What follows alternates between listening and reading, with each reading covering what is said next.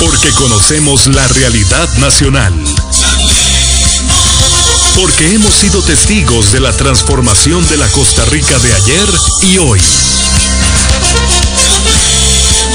Porque hemos apostado a la libertad de expresión.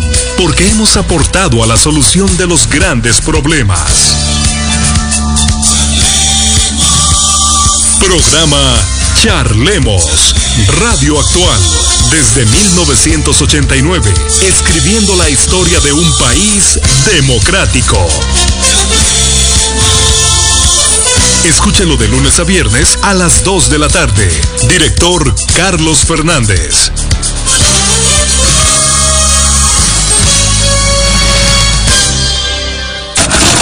Saludos cordiales. Les habla Nelson Jiménez del programa Viene Raíces Radio. Les quiero invitar a que nos sintonicen los sábados de 10 a 11 de la mañana. Los esperamos este y todos los sábados de 10 a 11 de la mañana en Bienes Raíces Radio. Aquí en Radio Actual, la FM más grande de Costa Rica.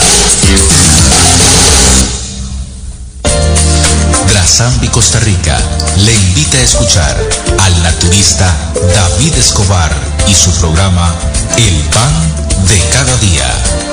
De lunes a viernes a las 5 de la mañana, conozca más del maravilloso mundo de la medicina natural. El Pan de Cada Día. En Radio Actual 107.1, la FM de Costa Rica.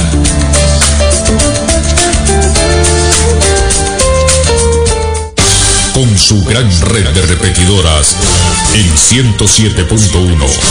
Transmite para toda Costa Rica Radio Actual FM, la emisora que usted prefiere.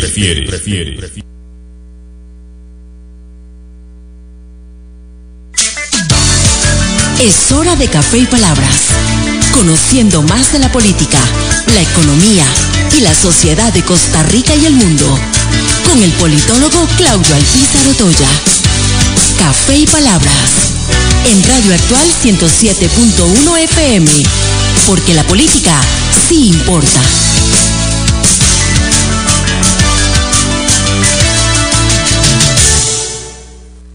porque la política sí importa. ¿Qué tal, amigos? Buenos días. Les saluda Claudio Alpizar Toya a través de Radio Actual 107.1 FM con la ilusión eh, que siempre tenemos de lunes a viernes de 9 a 10 de la mañana de poder compartir con ustedes temas importantes de la política nacional y con la fuerza que nos da el Todopoderoso para siempre levantarnos con esas ganas. Hoy vamos a conversar eh, con Robert Beers, politólogo, eh, abogado, reconocido analista político de nuestro país y vamos a hacer un análisis de coyuntura. Nos estamos acercando a los 100 días del presidente y del gobierno del presidente Rodrigo Chávez y no dejará de ser interesante durante esta semana y la próxima oír el análisis de los analistas políticos en relación a lo que serán estos 100 días del presidente de la República. Les recuerdo que este programa usted lo puede ver en imagen a través de eh, Radio Actual o Actual FM 107.1 en Facebook Live. También tenemos imagen que retransmitimos de esta que les mencioné en Café y Palabras en el Facebook Live y por supuesto en el fanpage de este servidor donde pueden también disfrutar la imagen que sale a través de las ondas de la radio 107.1 FM a todos los rincones eh, del país. Antes de conversar con don Robert Beers, así pienso. Así pienso, con Claudio Alpizar, en Radio Actual 107.1 FM. El INEC el día de ayer nos dio el índice de precios al consumidor. Y en esos índices nos dicen que la inflación interanual en Costa Rica ya alcanzó 11.48%. Oiga bien, 11.48. Usted recordará que hace poco hablábamos de 10, y un poquito, ahora hablamos de 11,48. Eh, calculado, por supuesto, sobre la canasta básica. Es prácticamente imposible rastrear el aumento de precios de todos los productos en el país. Entonces se utiliza siempre la canasta básica. Pero si usted es de clase media, y se da de vez en cuando un gustito más allá de la canasta básica.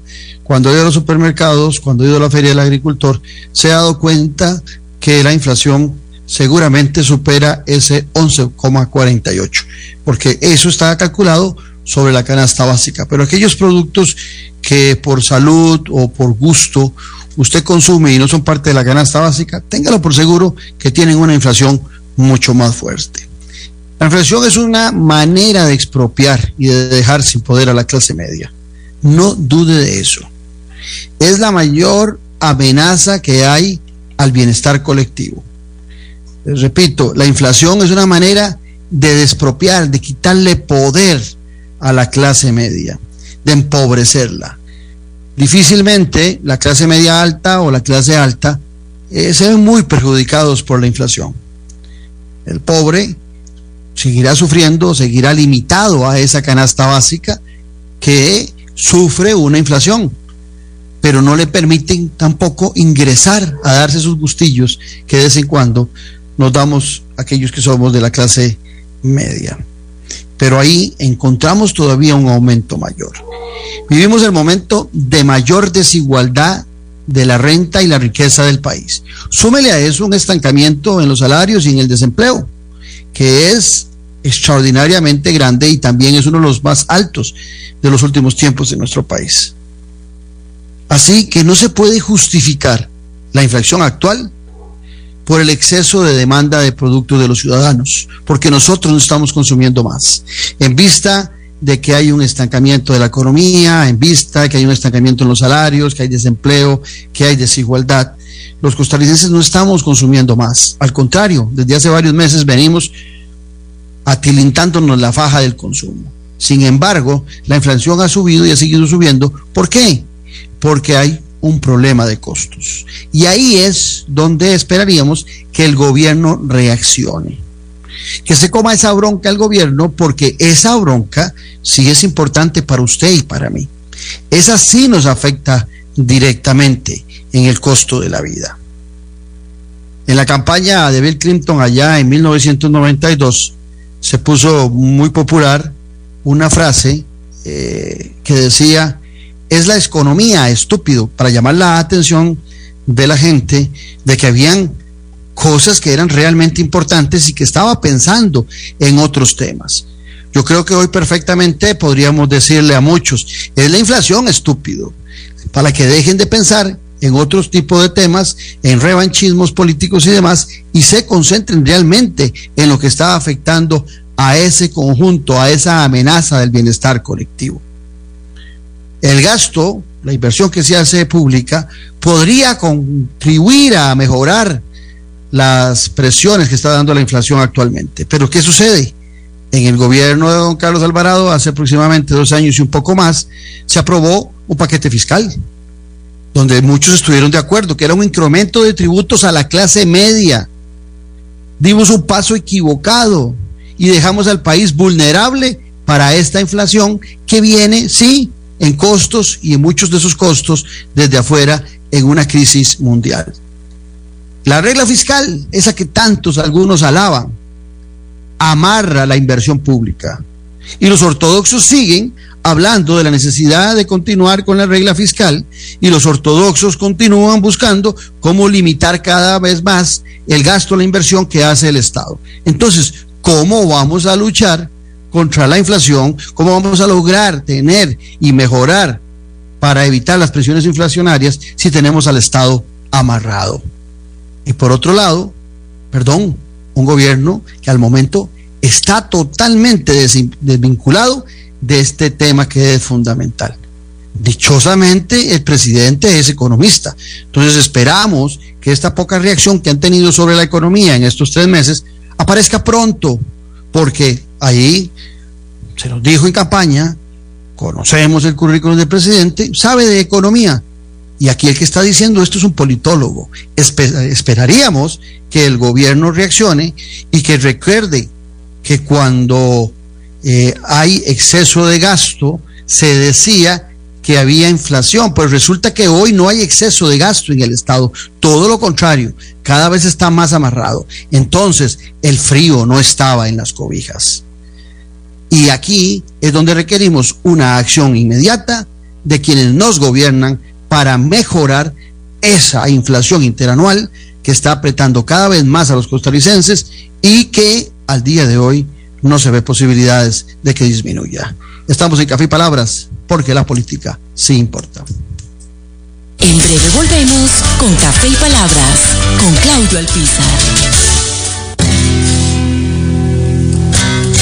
Revista Decisiones, una ventana de conocimiento del acontecer nacional e internacional.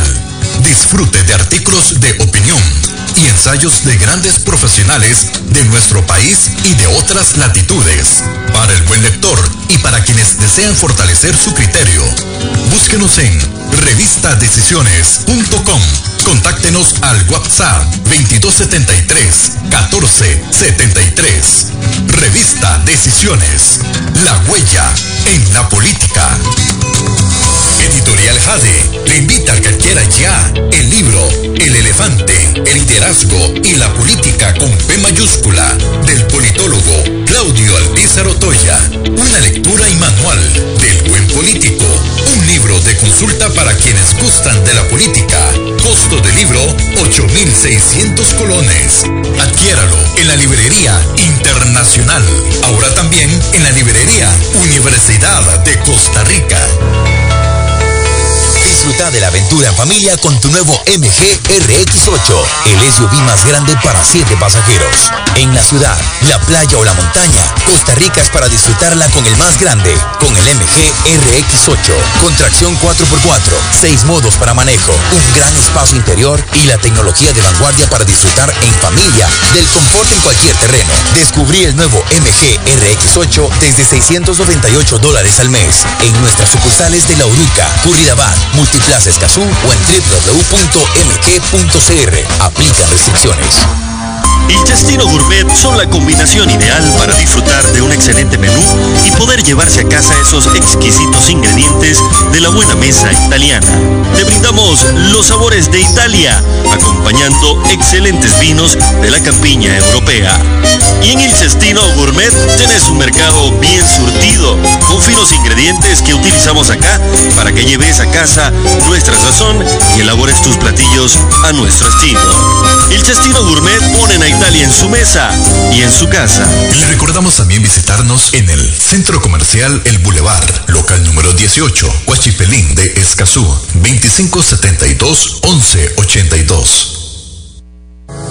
Editorial Jade le invita a que adquiera ya el libro El elefante, el liderazgo y la política con P mayúscula del politólogo Claudio Alpizar Otoya. Una lectura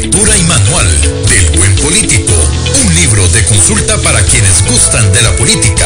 Costo del libro 8.600 colones. Adquiéralo en la librería internacional. Ahora también en la librería Universidad de Costa Rica. Estamos de vuelta en Café y Palabras con el politólogo Claudio Alpizar. Porque la política sí importa. Hoy acompañados de don Robert F. Beers. Simpático, porque vos siempre pones tu nombre, Robert, Robert F. Beers. Y yo ahora hablaba de John F. Kennedy y estaba, la, estaba su hermano R. F. Kennedy también. Te quedan las iniciales al principio vos de don Robert F. Kennedy. No, de hecho el nombre es exactamente igual, Robert Francis Kennedy, era él. Ah, qué bien. Qué bien, qué, qué bien. Hay, hay una influencia ya en, en, tus padres de lo que fueron los Kennedy en política y, y, y te pusieron el nombre y, y, no se dieron cuenta que te iba a encantar la política. Pues yo creo que lo hubieran anticipado, pero bueno, aquí estamos, y pues 40 y algo años después. y Muy bien. Fantástico. Sí, sí, muy bien, muy bien. Robert, eh, primero darte las gracias por sacar el ratito para estar conversando con nosotros. Robert es eh, abogado, Robert es politólogo, es analista político, eh, conoce muy bien el Parlamento eh, a nivel internacional, la figura del Parlamento y por supuesto en particular el nuestro, donde eh, trabaja también en labores propias eh, de su profesión. Robert, estamos a, al Día de la Madre, el próximo 15 de agosto. Yo entre broma y serio siempre digo que en Costa Rica los 100 días se cumplen siempre el Día de la Madre. Vos contás a partir del 8 de mayo y 100 días exactos te da el Día de la, de la Madre para los eh, 100 días. O sea, puede ser un gobierno de la madre, puede ser un gobierno que sea un desmadre, puede ser la madre de todos los gobiernos o algunos podrían decir, ¿qué, qué madre parió este gobierno? Usando un poco lo del Día de la Madre para los 100 días, pero en general, ya en serio, ¿qué, qué análisis podríamos hacer de lo que ha sido? Porque esta semana y la otra queremos seguir haciendo estos análisis sobre los 100 días. ¿Cuál es el análisis que hace eh, Robert Beers, que no solamente conoce de los temas, sino que también está imbuido en la Asamblea Legislativa y nos podría dar un panorama eh, mucho más cercano de lo que podemos estar viendo en esta administración que apenas es incipiente, eh, apenas son tres meses. Para algunos criticar en tres meses es eh, casi que un sacrilegio a un gobierno. Sin embargo, esos mismos que dicen que es un sacrilegio, por otro lado, en los mismos periodos se atreven a decir que un gobierno puede ser el mejor de todos los gobiernos. O sea, lo que es bueno para el ganso es bueno para la gansa. Si no se puede criticar, tampoco se podría alabar en tres meses. Eh, bueno, yo creo que tres meses es como cuando uno empieza a analizar un partido que ya van bien entradito en el primer tiempo. Digamos. No es lo mismo hacer un análisis en el minuto uno que en el minuto 15, minuto 20. Ya uno más o menos vio cómo se van plasmando las ideas del juego. Eh, en el caso de un gobierno, y lo hablábamos en otra oportunidad, de hecho, eh, uno podía anticipar algunas cosas por la alineación, uno podía anticipar varias cosas por la forma en que se paraba el equipo en el, primer instante, pero ya al cabo de algunos minutos de juego, o en este caso, en un partido que dura cuatro años, hablemos de, esos 100 días, ya puede ver algunas cosas. Eh, es un partido de básquet en, cuatro tiempos. Así es. Así es, en cuatro, eh, cuatro tiempos, cuatro años. digamos, ya en el primer cuarto algo se ve y eso no es ni siquiera el primer cuarto, esos son los primeros minutos del primer cuarto. Pero ya puedes ver la energía de los jugadores, ya puedes ver cuál es la idea de juego del director técnico, eh, ya puedes ver algunos elementos y algunas cosas que tal vez no terminan de arrancar. Entonces, vos hacías la referencia ahorita al Día de la Madre, yo lo hago un poco con la época lluviosa, diciendo que tal vez hemos oído muchos truenos, pero no hemos visto tanta lluvia. ¿En qué sentido? Hemos visto muchos truenos, un presidente con, una, con un discurso beligerante, un discurso muchas veces coloquial, eh, un discurso que está calibrado para hablarle a los estratos de la sociedad en las zonas rurales, en las zonas urbanas marginales, es decir, en las zonas donde la votación le favoreció el pasado mes de abril. Eh, un presidente que quiere ser más aterrizado, pero que quiere comunicarse de forma directa y por eso eh, renuncia a tener intermediarios e incluso pelea con los intermediarios, que son eh, los medios de prensa tradicionales, grandes, que no han sido ningunos angelitos en los últimos años, claramente hay que decirlo.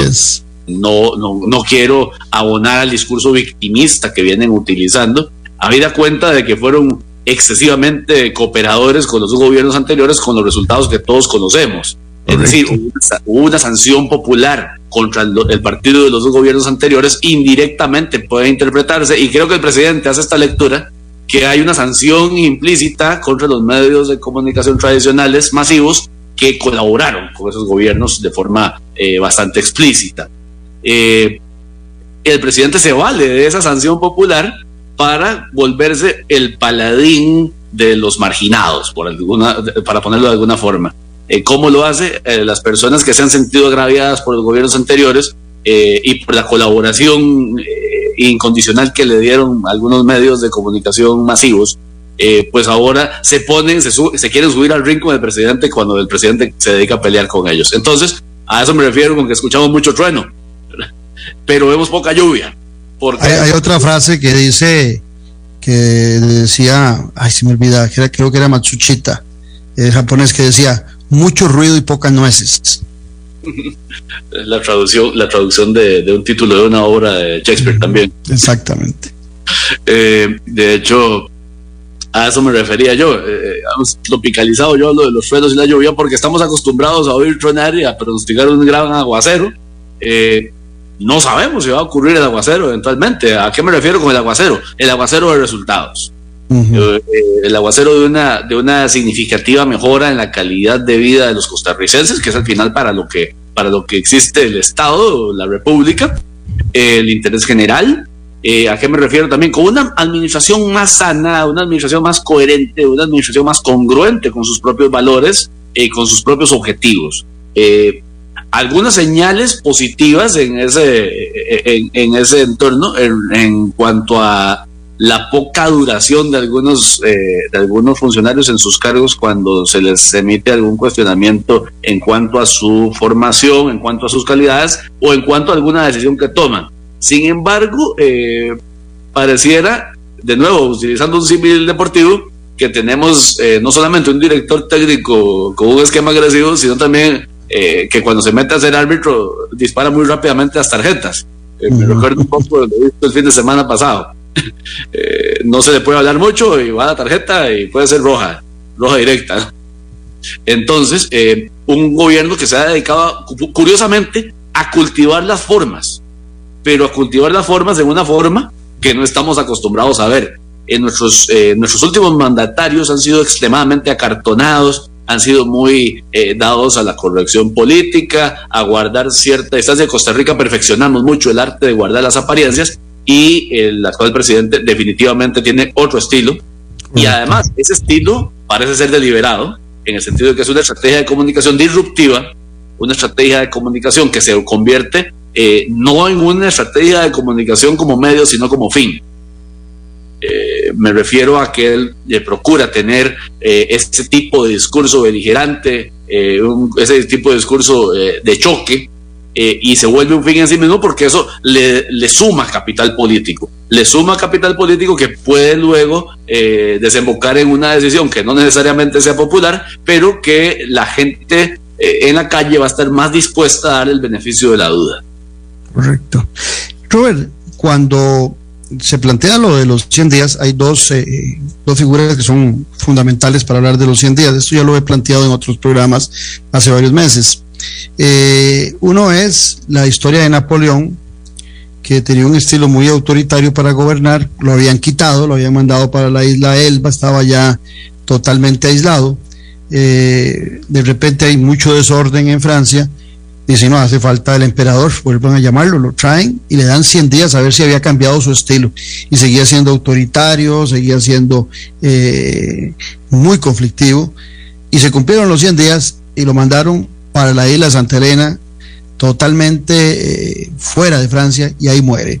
Y el otro ejemplo, el positivo, es el de Franklin Delano Roosevelt, que entra en crisis a gobernar eh, en, los Estados Unidos, Franklin Delano Roosevelt lo primero que hace es tener una muy buena relación con el Parlamento norteamericano para eh, superar eh, la, crisis que está viviendo de los años 30 y con un estilo muy apropiado, concertador y con agenda, el New Deal, llega a plantear 100 días que fueron muy exitosos.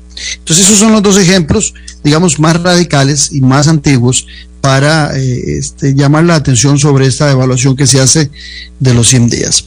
Vos nos decías ahora y nos eh, definías el estilo del presidente, lo definías como un presidente eh, de choque, lo definías como un presidente de choque, pero lo decías vos con, con esa intencionalidad de que sea de choque. Vemos un estilo que intenta el presidente que sea muy vertical con sus ministros. Eh, vemos a un presidente confrontativo e inclusive que, que, toma decisiones a veces sin el conocimiento real de si esas decisiones las puede implementar o no, nada más las dice, tal vez por ahí viene un poco lo que vos decías de muchos rayos, ¿verdad? Las dice, a la gente le suena muy bien, pero después al momento de implementar eso que ha dicho, eh, se da cuenta de que no es de soplar y hacer botellas. Y el otro, pero ese es el primer espacio que nos has vos eh, descrito. El otro es la agenda, el plan de acción. Eh, ¿Percibís vos un plan de acción, una agenda clara del presidente más allá de darle validez a los eslogans de campaña que sí lo ha hecho en su comunicación, pero un plan nacional de desarrollo, una agenda, ¿la has percibido? Eh, bueno, ahí sí tengo un poco de problemas de lectura en cuanto a las intenciones y en cuanto a los eh, a, la agenda propiamente dicha. tengo claro que el presidente ha hecho un esfuerzo bastante notable por marcar diferencias respecto a lo que fueron los anteriores gobiernos. Eh, quiere aparecer como un, gobierno, como, un gobernante decidido, como un gobernante que va en una línea muy distinta, tanto en el plano eh, económico como en el plano de la relación del Estado con la ciudadanía. Eh, anteriormente teníamos mandatarios que pretendían ser conciliadores, pero en la práctica resultaban ser altamente eh, ideológicos, altamente, eh, inclusive un autoritarismo eh, solapado, el que tenía el caso de Carlos Alvarado, Guillermo Solís inclusive tenía sus arrebatos, pero el, el señor Rodrigo Chávez trata de hacer ese tipo de desplantes un poco más, un poquito más frecuentes, pero no se le ve un objetivo claro, digamos, ha tomado medidas de corte eh, más eh, liberal en el campo económico, el tema del arroz, lo habíamos comentado en el programa anterior, eh, también ha tomado algunas medidas de corte no tan liberal, sino tal vez más, más de participación del Estado en otras áreas. Entonces no se le puede leer todavía una, una, una, agenda clara. Me parece que a fuerza de querer comunicar bien, se ha esforzado mucho más por ponerle por la música que por la letra, digámoslo así. Eh, la letra todavía no la tenemos tan clara. Eh, no sabemos si va a ser un gobierno muy pragmático, todavía no tenemos claro si va a ser un gobierno más, más liberal o, va a ser más estatista o va a ser de corte eh, socialdemócrata profundo o, o, liviano. Eh, tenemos claro que no va a ser un gobierno de izquierda, ya, eso, ya, ya, ya, hay una claridad en eso, por el momento al menos. tenemos claro que hay elementos de, la, de la de, su gabinete y hay elementos de su eh, conducción política que no concuerdan, digamos, con los pensamientos de la izquierda, eh, llámese izquierda tradicional o izquierda progresista, estilo, estilo PAC o estilo Frente Amplio, estilo algunos sectores de Liberación Nacional. Eh, falta, esa, falta ese sustrato esa, esa determinación a medidas concretas. Eh, me parece que el Plan Nacional de Desarrollo todavía le falta tiempo para elaborarse, pero hay otro elemento al cual podríamos hacer referencia y es la agenda legislativa, porque si estamos en el día 94 de los 100 días del Ejecutivo, ya estamos en el 101 de la Asamblea Legislativa. ¿Por qué lo digo? Porque la Asamblea entró una semana antes, entró el primero de mayo. Durante los ocho primeros días conoció agenda que le mandó todavía a Carlos Alvarado. Eh, los siguientes eh, los siguientes noventa y pocos días eh, ya ha sido digamos con el nuevo poder ejecutivo. El poder ejecutivo que se ha enfocado más en organizarse a sí mismo en integrar los órganos que le compete integrar y no se ha ocupado mucho de la Asamblea Legislativa, me deja ver, por un lado, que fue un error de la Asamblea pasada haber modificado la agenda parlamentaria y darle las sesiones extraordinarias en el primer momento al Poder Ejecutivo, eso presuponía... ¿Fue, fue un error, Robert, o, o, partieron de que partidos como la Unidad y Liberación que habían gobernado, y, tal vez el mismo PAC, habían sentido la necesidad de que sus presidentes cuando arrancaban, arrancaran con la iniciativa en la Asamblea Legislativa. Eh, sería un error haber partido de que los gobernantes que llegan ya conocen ese juego y tal vez por eso el Partido Progreso Social Democrático no aprovecha, este espacio? Eh, me parece que fue un error eh, en el sentido de que en uno en una república, en una base democrática, uno nunca puede presuponer un resultado electoral. Nunca. Entonces, al presuponer eh, un resultado, al presupuestar o hacer la constitución o hacer la ley, eh, presupuestando que siempre el partido que gane las elecciones en primera o segunda ronda va a ser un partido que tuvo representación en la asamblea anterior, eh, creo que es un poco alegre. Tenemos, eh, al vivir en una, en una república de base democrática pueden producirse fenómenos que no estaban presupuestados y la constitución, la ley debe tener la, la suficiente flexibilidad para, para facilitar la transición en vez de hacerla más difícil. Históricamente, las sesiones ordinarias siempre comenzaron en mayo eh, y hay un periodo de acomodo tanto para los nuevos diputados como para el nuevo ejecutivo antes de que al tercer mes ya se comenzara propiamente a atender la agenda del ejecutivo nuevo. Eh, ahora el ejecutivo no tuvo ese tiempo de transición y en, y en realidad el nuevo Congreso tampoco. porque el nuevo Congreso no tenía ni los, ni los proyectos de la agenda ordinaria dejados por sus antecesores, porque no eran convocados, ni tampoco tenía proyectos nuevos que el Poder Ejecutivo no haya tenido tiempo de elaborar. Entonces, eh, creo que eh, hubo un, no sé si era bien intencionado, pero hubo un error de continuidad en lo que fue la estructuración que creo que debe ser corregido a nivel legislativo, eh, digamos, retrotrayendo esa reforma y volviendo a poner las sesiones ordinarias en el mes de mayo, por lo menos para el primer año, el año de transición. Eh, eso tiene un menos impacto en los, en los tres años siguientes, pero en el, gobierno, en, el momento en que se produzca la transición, yo no puedo saber eh, quién va a ganar las elecciones del año 2026 no tengo la menor idea de si va a ser uno de los partidos que está representado hoy o si va a ser otra agrupación nueva o, qué puede suceder de aquí a cuatro años. Eso es eh, ponerse a jugar un poquito de adivino. Pero en ese sentido, eh, no creo, no creo prudente eh, que al poder ejecutivo que entre se le se le pida de una vez el resultado final del partido cuando apenas está en el calentamiento. Sí, e, esa era la, reflexión que te hacía al principio, de que para algunos eh, la crítica no puede surgir tan pronto, pero también hay algunos que son muy atrevidos y ya en tres meses ponen al actual gobierno en un pedestal eh, e, extraordinario, que tampoco es válido poder uno eh, valorar. Se valorará el resultado al final de los cuatro años. Sin embargo, creo que hay algunos elementos que han hecho que este gobierno sea muy popular en algunos sectores y es que el gobierno de don eh, Rodrigo Chávez eh, ha ingresado, eh, dentro del estilo que vos describías antes, ha ingresado sobre la base de un tema que fue fundamental de él en campaña, que fue el tema de la corrupción. Inclusive su, su enfrentamiento en la segunda ronda se da eh, contra un candidato, José María Figueres, del Partido de Liberación Nacional, muy cuestionado por temas de corrupción. Entonces, todavía ese discurso lo podía eh, eh, extrapolar, hacer más grande el presidente Chávez. Ingresa al gobierno y entonces algunas de las decisiones que él ha tomado, que no, que vamos a ver, son decisiones que él ha enunciado, pero que en el fondo son eso, enunciamientos, no hay todavía este, él no es, el presidente de la República no es quien castiga, no es quien manda a alguien a la cárcel, no es el que hace el juicio respectivo, eso le corresponde al Tribunal, eh, perdón, a la Corte Suprema de Justicia.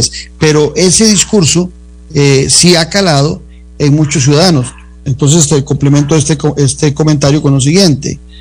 ¿Será que la bravura y la rabia que tienen muchos electores sobre los partidos tradicionales es eh, una gran ayuda para un presidente que tiene en su marco el tema de corrupción como uno de los temas fundamentales, a pesar de que aquellos otros que afectan directamente la microeconomía, que ahora vamos a hablar, las cuestiones más íntimas de los ciudadanos, eh, siguen en la misma situación. Sí, es claro que no ha habido eh, una modificación significativa en la conducta económica de nuestro país, en la macroeconomía. Eh, también hay un montón de factores externos que están influyendo de forma eh, negativa. El conflicto en Ucrania es uno de ellos, la escasez de alimentos a nivel general es otro. pero a nivel interno no ha habido cambios apreciables, creo yo, en cuanto a la forma en que se viene conduciendo la economía nacional ahorita estamos en la, lucha de la aprobación de los eurobonds, que esencialmente es eh, un tema de deuda externa, y eh, pero esa lucha ya se venía, ya la, venía, la venía dando el gobierno anterior. algunos no nos gusta tanto el endeudamiento, pero eh, pues entendemos que hay compromisos que ya están asumidos, están asumidos de previo y es complicado, digamos, deshacerse de ellos de un momento a otro o cambiar bruscamente las políticas de gobierno. Máxime que además se requiere un músculo legislativo que claramente eh, don Rodrigo Chávez no tiene. ¿Y por qué digo que no tiene? Porque pues, lo que tiene son 10 diputados, donde además hay un tema de cohesión interna que lo hemos comentado en otras oportunidades, hay un tema de, eh, de 10 diputados que vienen por un partido que es completamente nuevo, que no han tenido una trayectoria política juntos, no han tenido una referencia ideológica. Se están conociendo inclusive como diputados ahí en el Parlamento. En, en efecto. Entonces, más bien creo que han hecho un esfuerzo notable por mantener una cohesión interna. No he notado grandes contradicciones entre ellos a lo interno. Sin embargo, pues tampoco he notado que sea un grupo especialmente cohesionado. Eh, ahora, no noto eso en ninguna fracción, honestamente. Ni siquiera en la de Liberación Nacional, que es la más grande. Eh, los de Liberación Nacional a veces siento yo que disparan con escopeta a ver qué pegan. Y eh, cuando la cosa se les pone fea en la opinión pública, retiran las firmas o, reculan. Sí, así es. En el caso de, en el, caso del Partido Liberal Progresista veo a Eli Feinstein y cinco más, muy poco, cuesta, cuesta mucho ver manifestaciones con criterio propio. en el caso del Frente Amplio los encuentro un poco anárquicos, cada uno anda por lo suyo, no hay una, no hay una, una, una narrativa, un arco narrativo que los englobe a los seis diputados. Y en el caso estarán muy, estarán muy tiernos esos seis diputados de, me parece por, las, edades, estarán muy tiernos los seis diputados de Frente Amplio. Muchas veces no es un tema de edad, es, un tema de madurez. Eh, y me, me parece que parece que ahí está un poquito, un poco cortos. Ellos están todavía con un discurso de, de panfleto universitario y no de necesariamente eh, con una comprensión de, como la que uno desearía de, de un contrapeso ideológico. Y el caso de la unidad, eh, pues eh, también encuentro, encuentro una situación similar a la del Frente Amplio, por eso digo yo que no es un tema de edad, la unidad también anda un poco dispersa, aun cuando están tratando de, haciendo un esfuerzo sobrehumano, creo yo, por, por mantener una cohesión interna que les permita destacar pero no siento ese, e, esa amalgama ideológica. Creo que a la unidad le han faltado planteamientos desde hace rato. Eh, un planteamiento, uh, una... una, ha costado salir de esa crisis ya de cinco gobiernos sin, sin, sin ser gobierno en el Ejecutivo. Y, eh, el, y el caso de Nueva República, pues lo encuentro eh, un poco como el caso del Partido Liberal Progresista. Es el, el jefe de fracción y, y, y, una fracción casi anónima. Eh, eh, donde, hay una sola voz cantante. Y en el caso del Liberal Progresista me refiero a Don Eli y en el caso de Nueva República, Fabricio Alvarado. Eh, entonces, en un panorama así, eh, al gobierno claramente le cuesta un poco el tema del diálogo con el poder legislativo. Y eso es vital que, haya, que lo hubiera tenido durante el periodo de sesiones extraordinarias. Ahora viene el periodo ordinario en el periodo ordinario los diputados van a sentir probablemente que les quitaron las amarras porque ahora sí se van a conocer proyectos de su interés, pero ahora viene la discusión del presupuesto, eh, el mes de septiembre, octubre, para constitucionalmente tenerlo aprobado a finales de noviembre.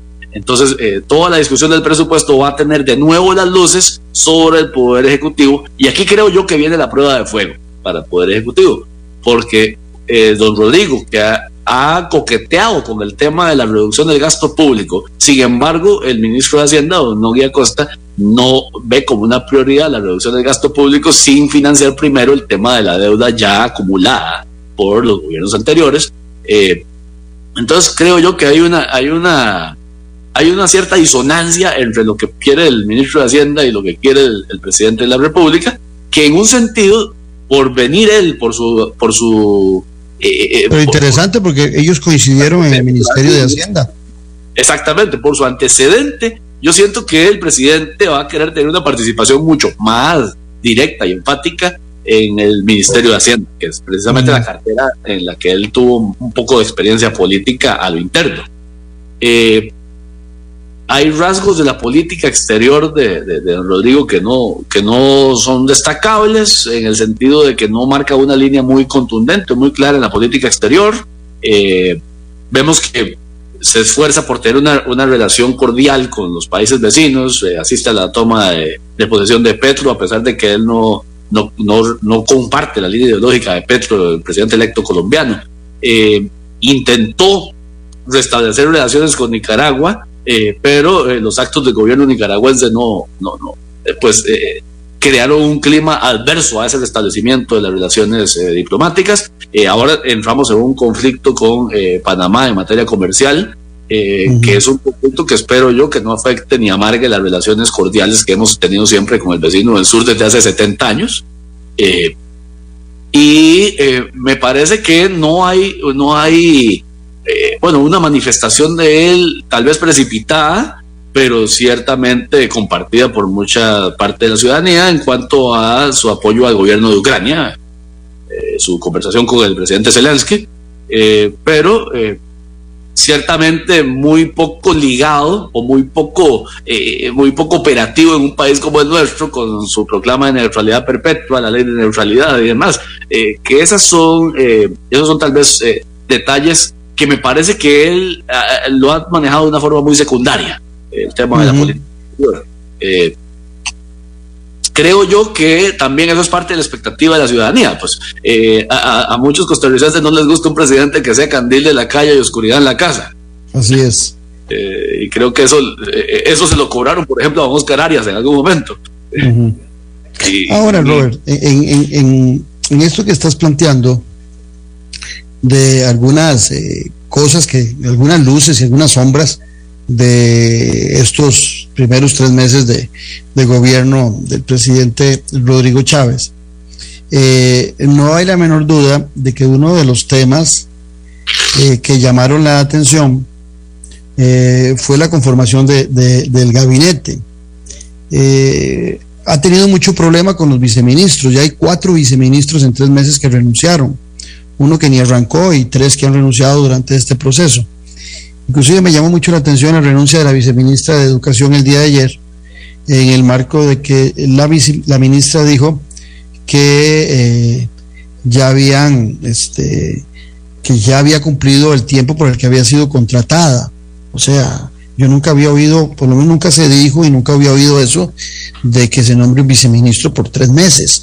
Creo que era un poco eh, huyéndole la discusión de la salida de la viceministra, pero pero digamos que en tres meses son rasgos que pudieran denotar que eso que vos planteabas antes en la, fracción legislativa también se da en el Ejecutivo.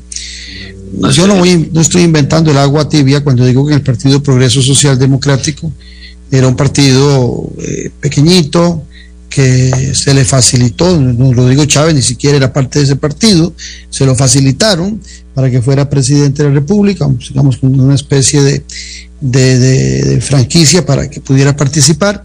Y entonces era un partido que no le iba a nutrir a él de, de gente con conocimiento, con expertise.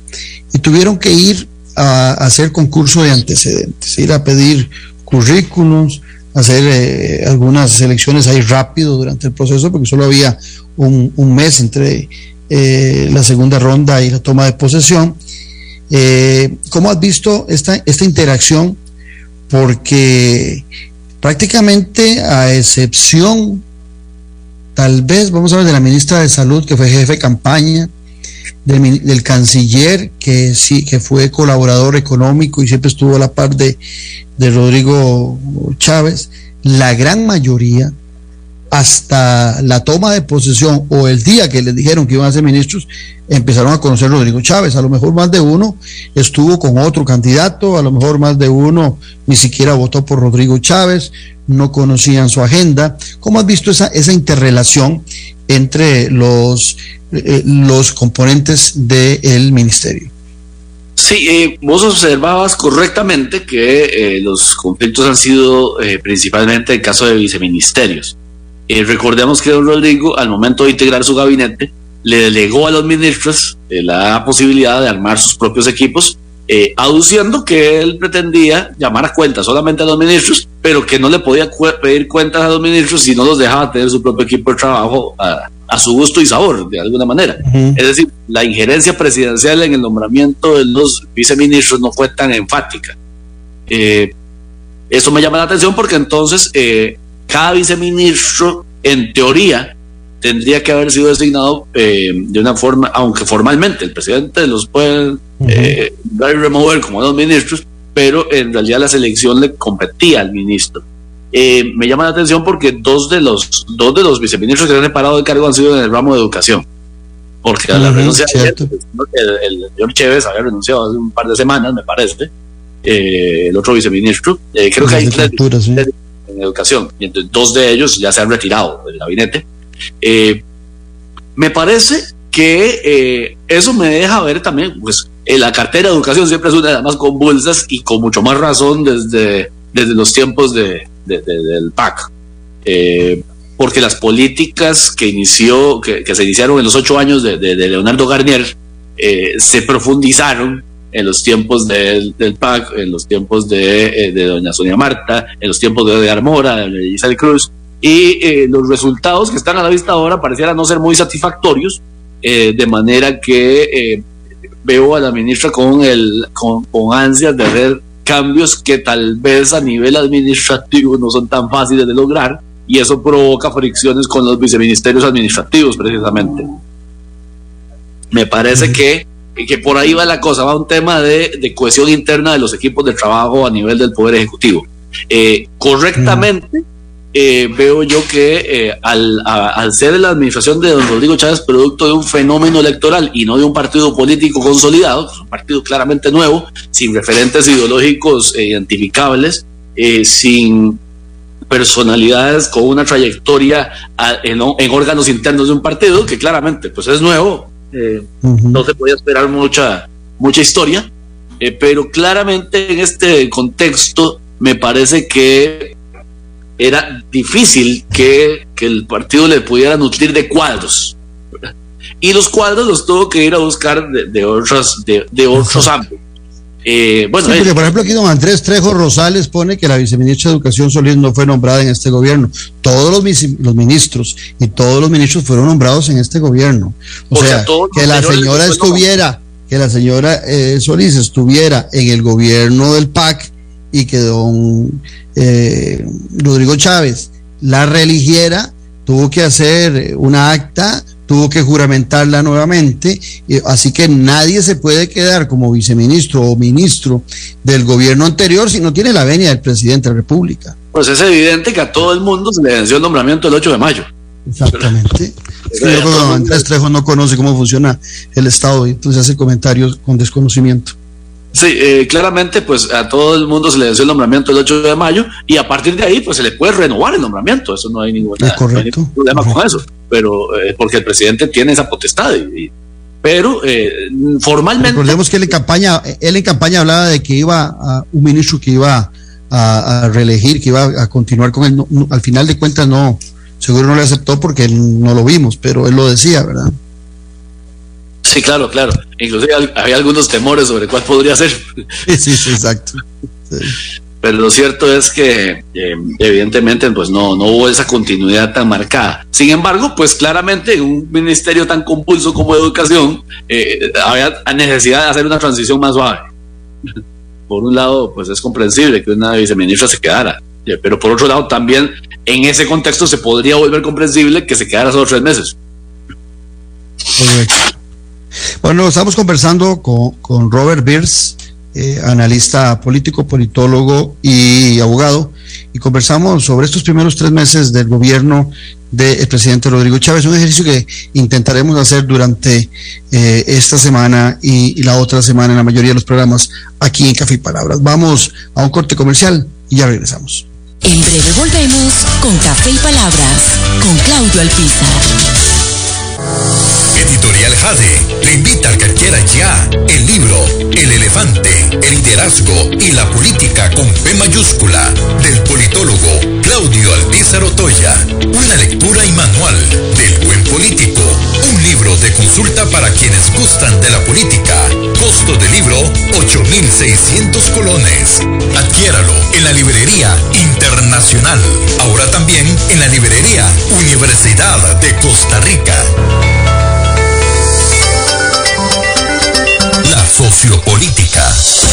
El lenguaje sencillo y directo. Noches sin tregua. Ahora, Portica Visión. Infórmese y entreténgase de la política con P mayúscula. La democracia se sustenta en la buena política y en un ciudadano bien informado. Noches sin tregua. Escucha a Claudio Alpizar y sus invitados los domingos a las 8 de la noche. Ahora, Portica Visión. Puede seguirnos en vivo por medio del Facebook y en nuestro canal de YouTube. Noches sin tregua. Ahora, Portica Visión. Editorial Jade te invita a que adquiera ya el libro El elefante, el liderazgo y la política con P mayúscula del politólogo Claudio Albizar Otoya. Una lectura y manual del buen político. Un libro de consulta para quienes gustan de la política. Costo del libro 8.600 colones. Adquiéralo en la librería internacional. Ahora también en la librería Universidad de Costa Rica. Disfruta de la aventura en familia con tu nuevo MG RX8, el SUV más grande para 7 pasajeros. En la ciudad, la playa o la montaña, Costa Rica es para disfrutarla con el más grande, con el MG RX8, con tracción 4x4, 6 modos para manejo, un gran espacio interior y la tecnología de vanguardia para disfrutar en familia del confort en cualquier terreno. Descubrí el nuevo MG RX8 desde 698 dólares al mes en nuestras sucursales de La Uruca, Curridabat, Multiplaza Escazú o en www.mg.cr. Aplica restricciones. Revista Decisiones, una ventana de conocimiento del acontecer nacional e internacional. Disfrute de artículos de opinión y ensayos de grandes profesionales de nuestro país y de otras latitudes. Para el buen lector y para quienes desean fortalecer su criterio, búsquenos en revistadecisiones.com. Contáctenos al WhatsApp 2273 1473. Revista Decisiones. La huella en la política. Estamos de vuelta en Café y Palabras con el politólogo Claudio Alpizar. Porque la política se importa. Un saludo a quienes nos siguen en las redes, a José Luis Alfaro, a Albert Mora, a Jorge Laguna, a Célimo Alpizar Martín, eh, y a tantos otros que están ahí acompañándonos. A Francisco Quesada, por cierto, también. Eh, veamos, eh, Robert Beers, quien nos acompaña el día de hoy, analista, abogado, hombre de mucho conocimiento del tema parlamentario. Robert, vos decías antes, y me parece muy acertado, que muchas de las decisiones que ha tomado el presidente, que algunas, vuelvo y repito, eh, han sido muy de, de pose y de, y de estilo, más que de fondo, pero ha tratado de romper en absoluto con lo que fueron los ocho años del PAC. Inclusive el presidente se nutrió mucho de ese disgusto que había sobre esos años del PAC y aparte de eso, con los pecados que todavía siguen persiguiendo a la unidad y a liberación. Pero no ha roto en absoluto el presidente en el plano económico. Inclusive su presidente del Banco Central es un funcionario de carrera que ha estado ahí, que era muy cercano a Rodrigo Cubero, quien fuera el presidente de la Junta Directiva del Banco Central, en Ministerio de Hacienda, donde estuvo don Rodrigo Chávez en el gobierno del PAC, nombra a Nogui Acosta, con quien trabajó él, y que también había sido viceministro de Hacienda con Carlos Alvarado.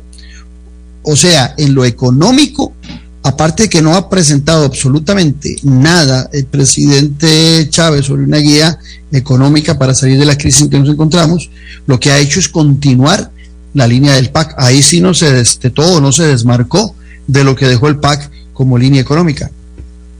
Eh, sí, eh, es claro que eh, al cabo de esos tres meses hay una continuidad eh, bastante marcada y lo hablábamos en el segmento anterior.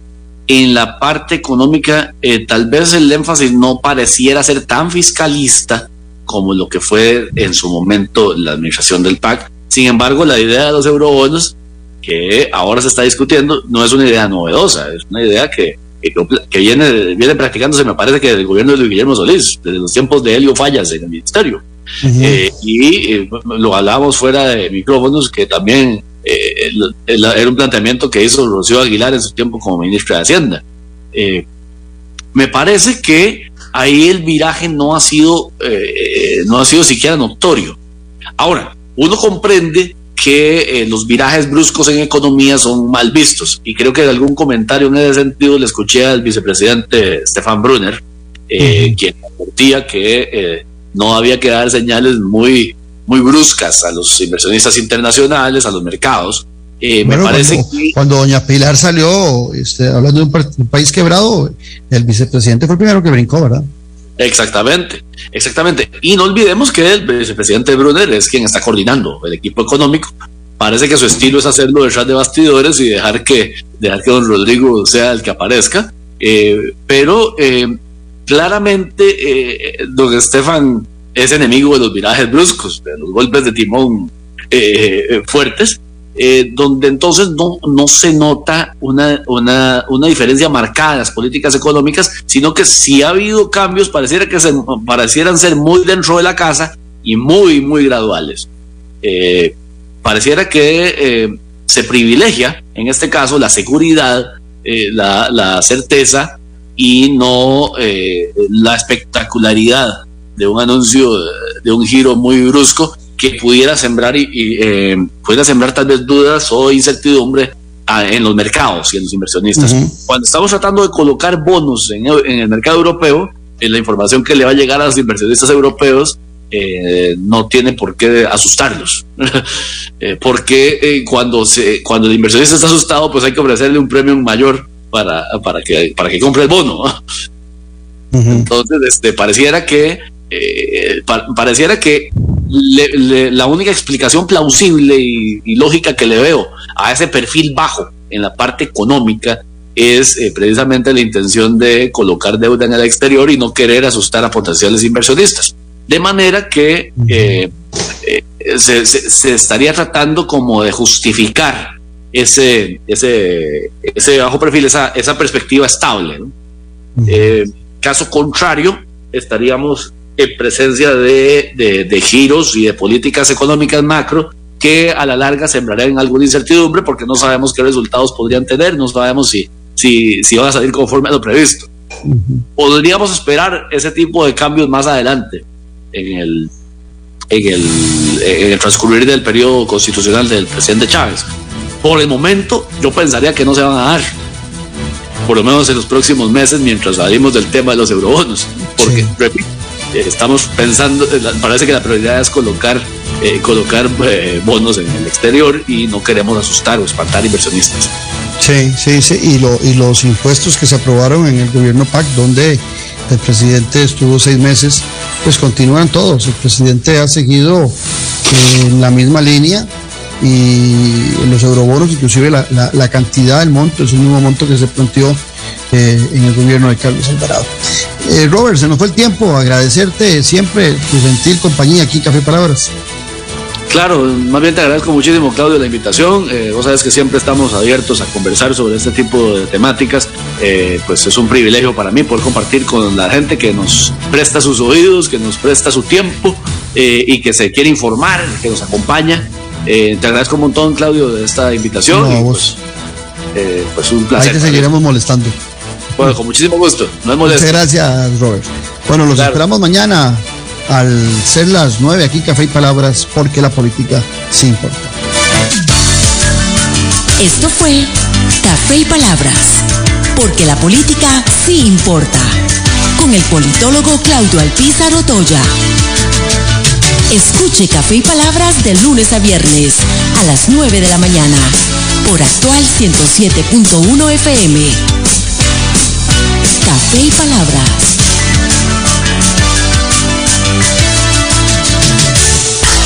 Aquí y ahora, las noticias del momento en Actual FM. En el INA nos levantamos todos los días con una palabra en mente, progreso. Y lo hacemos por todas las personas que se levantan pensando en oportunidades, desarrollo, crecimiento, empleo, emprendimiento, futuro. Para todas las personas en Costa Rica, seguimos siendo la llave del progreso.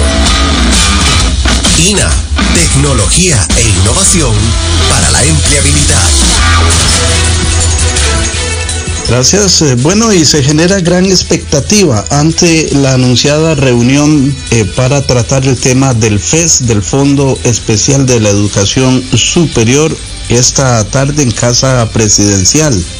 Un grupo de estudiantes universitarios, eh, un pequeño grupo, anunció que se manifestaría esta tarde esto pese al llamado que han hecho las autoridades de educación pública, concretamente Ana Catarina Müller, que es la jerarca del MEP, quien eh, estará en esta reunión. Se trata del accionar de la comisión de enlace sobre este tema, precisamente para conocer cómo quedará el presupuesto del FES para el próximo año. La expectativa de algunos es que eh, tenga un monto similar o igual al del año pasado sin embargo, en criterio de eh, el sector educativo que se verá beneficiado, pues requieren un incremento